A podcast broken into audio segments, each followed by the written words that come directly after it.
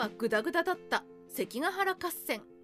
本当に真面目に戦っていたのは主戦場から遠く離れた場所のこの2人だけ。日本史の一大観点となった関ヶ原合戦。長く続いた戦国時代のクライマックスのようなところもあり歴史ファンにとってはたまらない題材ですよね。そして関ヶ原合戦の魅力はわずか1日の間に凝縮されたドラマチックなエピソードの数々。東西の有名大名がずらりと名前を揃えた主戦場の総監。信濃の国では真田昌幸が徳川秀忠を翻弄し関ヶ原への援軍を見事に封じる。関ヶ原合戦は途中まで一進一退の互角。それが土壇場で小早川秀明が寝返り。大谷行部が小早川軍を食い止めようと絶望的な抵抗陣を敷いて壮絶な戦死。しかし正確な研究が進むにつれて近年こうしたドラマチックな展開の大半はどうやら江戸時代に作られた創作の可能性が高まってきています。あくまで当時の手紙や文書から関ヶ原の実像を再現している最近の新説を見ると通説の関ヶ原ドラマを愛好する人にとってはいろいろと残念な研究成果が上がってきています。かの合戦。大筋の展開は通説と同じなのですが実像はそれほどドラマチックなものではなかったというのです。合戦が始まった瞬間に西軍がボロボロに試算していくという最初から戦いになっていなかった展開が実情に近いとされてきています。ただし最近の新説を追っていくと主戦場の関ヶ原から遠く離れた別の場所で戦っていたある2人についてはむしろ通説以上に脚光が当たるという意外な発見も起こっているようです。そもそも西軍の大名は主力を連れてきていなかった？まず疑問符がついているのが関ヶ原合戦は当初は東西軍互角だったという話。というのも当時の書簡などを読み解いていくとどうやら準備段階から西軍側には困った事情があったようです。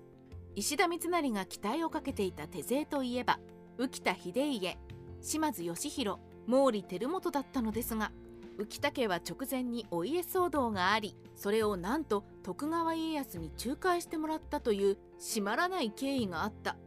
浮田秀家がいくら指示を出しても諸将たちの士気がなかなか上がらなかった。そこで浮田家ほどの名門が関ヶ原合戦時には多数の浪人たちを緊急登用して参戦していた気配がある。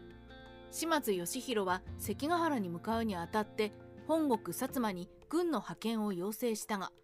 なぜか薩摩からは1000人程度しか派遣されなかった。国元を預かっていた島津義久が家康に配慮をしたものと推測される。さすがの島津義弘もこの程度の人数ではほとんど何もできなかった。毛利輝元は西軍最大の兵力を要しながら合戦の当日には大阪城からほとんど動かなかった。これは関ヶ原合戦の混乱に乗じて四国に攻め込み毛利家の領土を広げようという余計なことを考えて兵力を温存する判断をしてしまった模様。このように西軍の諸大名はみんなそれぞれの理由で主力を派遣できなかったというのが実情のようです。小早川秀明は土壇場で寝返ったのではなく最初から家康側に立っていた？最近の研究の中で関ヶ原のドラマを愛する人にとって最大級のショックは合戦の土壇場で小早川秀明が寝返ったため形勢が一気に東軍に傾いたという出来事がそもそも後世の創作である疑いが強まっている点でしょう。小早川秀明が最初は西軍につきながら東軍に寝返ってしまったことは事実。そして小早川家の寝返りが合戦の趨勢を決定したというのも事実。小早川家が寝返ったのを見て西軍の士気がガタ落ちしたというのもどうやら事実。ところが問題はその小早川家の寝返りのタイミングです。最近の資料研究によると小早川秀明は合戦が始まる前にはすでに家康に呼応しており合戦が始まった頃には堂々と東軍の一部として西軍の陣地に攻めかかっていたようです。つまり西軍の一角の大部隊が合戦の最中に突然裏切りそれで大混乱になった。というよりは開戦早々小早川家の軍勢がちゃっかり東軍に混じって進撃してきたので西軍はやる気をなくした。という方が実情に近いというわけです。小早川家が最初から裏切っていて西軍の画界はそれを見ての意気消沈から始まったとすると途中までは東西軍は互角だった。という通説はどうなるのでしょうか？また小早川家の裏切りを食い止めようとして壮絶な戦死を遂げたとされる大谷行部の美談はどうなってしまうのでしょうか？まとめ。意外なことに一番真面目に戦ったのは真田昌幸と徳川秀忠だった。このようにいろいろと往年の関ヶ原ファンにはがっかりな新説が登場している昨今。ですがこんな中にあってむしろその意義を見直されているエピソードもあります。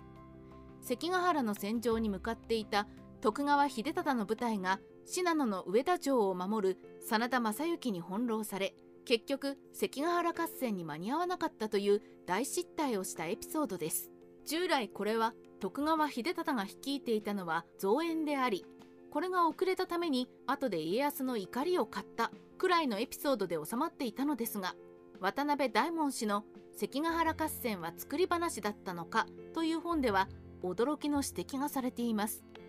秀忠が率いていたのは援軍どころか家康が関ヶ原への主力をきれいに2つに分けたうちの片方。つまり主戦力の精鋭のちょうど半分だったというのです。戦国時代ライター八代の独り言。徳川秀忠の下には兵力としても数万のレベルの大軍が入っていたはずですし主戦場での活躍を期待されていた有能な武将もたくさん随行していたことでしょ